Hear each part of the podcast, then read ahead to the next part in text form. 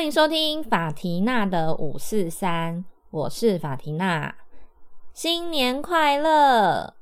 录音的今天是大年初四，一转眼年假就要结束了。你们这几天有去哪里走走吗？大年初一的时候，我跟我的好姐妹因为要去另外一个朋友家拜年，所以呢，我们就第一次去搭了淡海轻轨。这个轻轨是要在红树林站转乘，于是我们就搭捷运搭到红树林，一看到轻轨的月台，马上就想起了我们几年前到荷兰去玩的小趣事。在荷兰，其实很多的车站，不管是电车还是火车，他们的车站都是没有闸门的。月台上会有两台机器，一台是进站要逼卡的，一台是出站要逼的。那一次在出发之前呢，因为荷兰的朋友有帮我们看到火车票的优惠，所以就请他帮我们买了，应该是两趟吧，来回的优惠车票。那价钱真的差非常的多。我现在有点记不起来我们那一天是去了哪里，但是在回程的时候呢，因为我们估错了我们最后一个点到车站的距离，所以最后搞得我们有一点来不及搭上那班车。那其实那个票是没有限定哪一班车的，只是那时候时间蛮晚了，下一班车还要再等一个小时之类的，所以我们就拼命的想要赶上那一班车，好不容易终于真是以狂奔的速度冲到车站之后，刷了卡进站，冲上火车，发现天呐，超多人的，完全没有位置。走了几个车厢，终于找到位置可以坐下喘口气的时候，我们两个摸摸口袋。拿出了回程的优惠票，想说：“哎，刚刚好像不是刷这一张耶。”就在我们四目相交大概三秒之后，开始爆笑，想说：“搞屁呀！”我们刷的那张卡当然是会让我们回到阿姆斯特丹，没有错。可是那个价钱整整就差了将近二十欧。于是这时候我们就一直在想，有什么方法？可以解决这个问题，可以让我们不要多花那二十欧。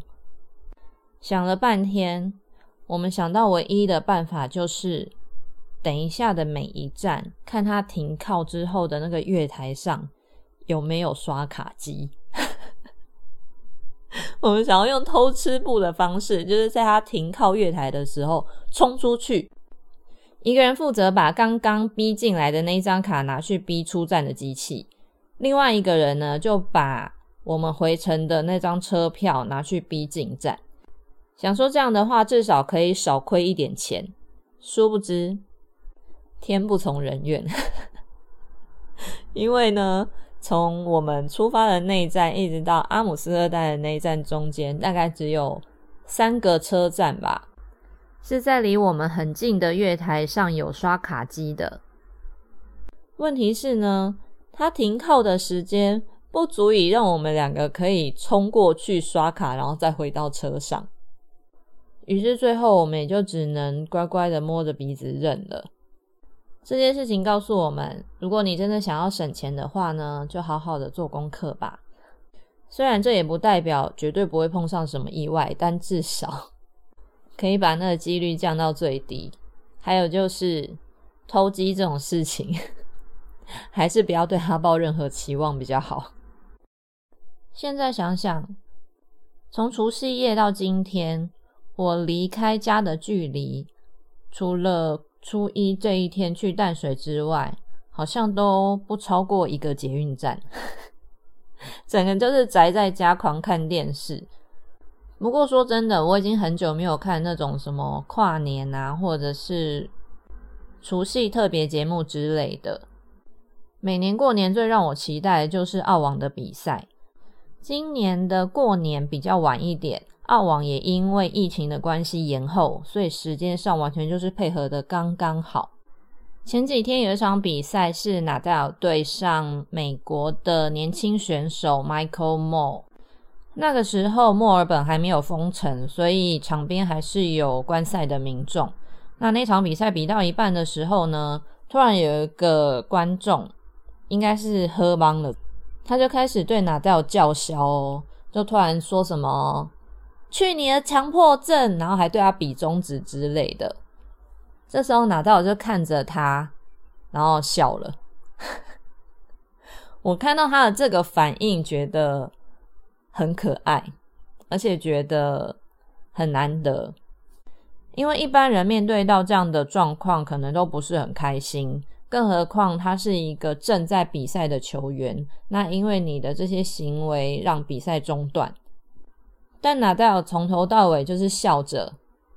赛后访问的时候，记者问到这件事情，他也是说：“哦，我想他应该是喝醉了吧，完全没有想要责怪对方的意思。”让我觉得他真的是一个气度很大的球员。身为他的球迷，有种与有荣焉的感觉。希望他今年可以顺利的拿下澳网的冠军。好，其实今天主要是想要跟大家推荐一部在过年期间除了澳网以外，我最认真看的一个影集，是 Netflix 上面的一个影集，叫做《Firefly Land》，中文好像翻成《最好的你》。这一出剧呢，是改编自克里斯汀·汉娜的一本同名小说，主要是在叙述两个女生之间的友情。两位女主角，一个叫做 Tully，一个叫做 Kate。在他们大概十四岁的时候，因为 Tully 搬到 Kate 家附近，所以他们认识，然后开始相知相惜。陪伴彼此度过了接下来的人生。在戏里呢，Kate 的家庭看起来是一个，嗯，怎么说，圆满和乐的家庭。虽然和哥哥之间就是感情也不是太好，但就是有爸爸有妈妈，然后一家人住在一起这样子。相较之下，他离的妈妈是一个有毒瘾的人。平常他们都是靠外婆寄钱来给他们过生活的。一开始，Tully 因为不知道该如何启齿，所以他都骗人家说他妈妈有癌症。那那些脱序的行为都是因为药物所引起的。直到有一天，Kate 的妈妈去他们家，发现其实事情不是这样。在整出戏里，不管是成年后还是青少年时期。Tully 就是那种风情万种、女人羡慕、男人爱的类型，而 Kate 就是简单来说，就是像那种小跟班型的。差异如此大的两个人，为什么可以这样凑在一起呢？我想应该就是互补吧。在我把目前试出的十集看完后，发现。在 Tully 的心中，因为小时候发生了一些事情，所以让他非常的没有安全感。但是 Kate 会给他他所需要的那股安定。而对 Kate 来说，他从小到大就是那种中规中矩的乖乖牌，但其实他心里也是有很多的梦想。Tully 对他来说就是他的勇气来源，只要 Tully 在。Kate 好像就可以有勇气去冒险。工作上，他们也是最佳拍档，因为一开始 Tully 是想要当主播，以他的外形口才来说，当然没有任何的问题。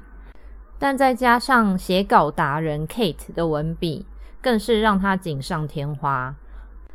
所以无论是私事还是公事，他们都是彼此最佳的后盾。其实这出戏对我来说有一点点的沉重，不过也有温馨的地方，就是，但通常，呃，我是不太会看这种片的，因为看电视对我来说就是要舒压、打发时间，所以我比较常看的是那种就是笑完然后就忘记的那种。不过这出剧里有一些地方让我觉得还蛮感动的，首先当然就是 Tully 跟 Kate 两个人之间的友情。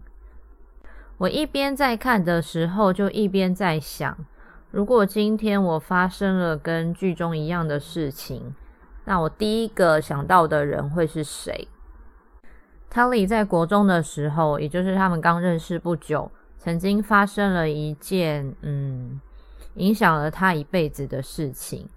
当时他心想说，这件事情绝对不可以告诉任何人。但是当他看到 Kate 之后，他就突然一股脑的都说出来了。这就让我想起大概两年多前吧，我也曾经遇到过这么一件事。当我发现这件事情之后，我的人生突然一片漆黑，就是觉得我要怎么活下去的这种感觉，然后开始就是崩溃痛哭。这时候，我也是站在马路边，然后看着手机，想说我可以打给谁，我可以跟谁说这件事情，他不会责骂我，不会觉得我很丢脸，然后是可以给我安慰的。对我自己来说，这么一个人的存在是非常重要的，因为他就是你快溺死的时候可以救你一命的那根浮木。其实我不是一个嗯交友广阔的人，或者是说我不是一个喜欢到处交朋友的人。一方面是因为我自己个性的关系，另外一方面是因为我觉得朋友在精不在多。如果当时我打开手机的通讯录，或者是 Facebook 好友、赖好友的名单，上面有几百几千个人。但是没有任何一个人是我可以按下通话键的，那对我来说，他们就跟没有一样。另外，在某一次 Kate 跟 Tully 讨论到感情这件事的时候，Tully 讲的话也让我印象深刻。我其实有一点忘记他们前面在讲什么，但是我记得很清楚。那时候 Tully 就跟 Kate 说：“我从来没有说过我爱你。”或许是因为我根本就不知道什么是爱。我看到这段的时候，心里真的是震了一下，因为我讲过一模一样的话。之前在跟一些姐妹聊天的时候，也有聊到过类似的话题。有一次好像是讲到说，要在什么样的状况下，你会发现自己爱上了这个人，不只是喜欢而已，而是爱上他。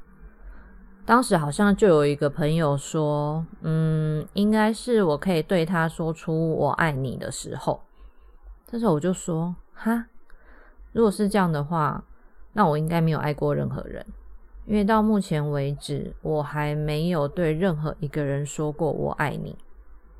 最多最多就是在对方跟我说的时候，我可以回他我也爱你。”这样的答案其实对我朋友来说，他们都感到非常的震惊，因为我跟前男友们的交往时间其实都很长，最少的应该有两年多，那最久的有九年，但是真的没有一个人可以让我说出我爱你。关于这个问题，其实我自己也有思考过很多次。到底是什么样的原因，让我就是说不出那三个字？明明分手的时候，我也是哭得死去活来啊！如果没有爱的话，又怎么会有那些反应呢？说到这，我突然想起，我有个朋友曾经说，当她见到她老公的那一刹那，就有一种就是这个人了的那种感觉。我个人其实是相信所谓的 the one 是存在的人，但是因为我从来没有遇到过，所以那时候我就很好奇的问了我这个朋友说：“哎，那个是一个什么样的感觉？可不可以形容一下？”他跟我说：“哦，就感觉耳边有一种音乐。”天哪，这太偶像剧了吧！完全就是电视或电影里才会有的剧情啊！但说真的。我听他这样讲的时候，超羡慕的，因为我也好想要有这么一个人出现。其实关于这出戏，我还有蛮多地方想要跟大家分享的。可是我想一想，发现如果我要跟大家分享的话，那就表示我得一直爆雷，所以我们就先停在这里好了。如果有人已经看完这部戏的，欢迎来跟我讨论。也欢迎大家告诉我你们的 The One 出现的时候是怎么样的状况，多给我一点资讯，这样子下次我遇到某个男生的时候，我就可以知道他是不是我的那个他了。要是你们也还没有遇见那个的 one 的话，也没关系。我觉得先去找到你的 Tally 或 Kate 比较重要。就算你没有男朋友或女朋友，但如果有一个可以一起分享喜怒哀乐的朋友，那依旧可以让你感到非常的幸福。今天就先说到这里喽，在新的一年里，祝大家都可以心想事成。我希望我自己可以找到的万因为我已经有我的 Kate 了。下次见喽，拜拜。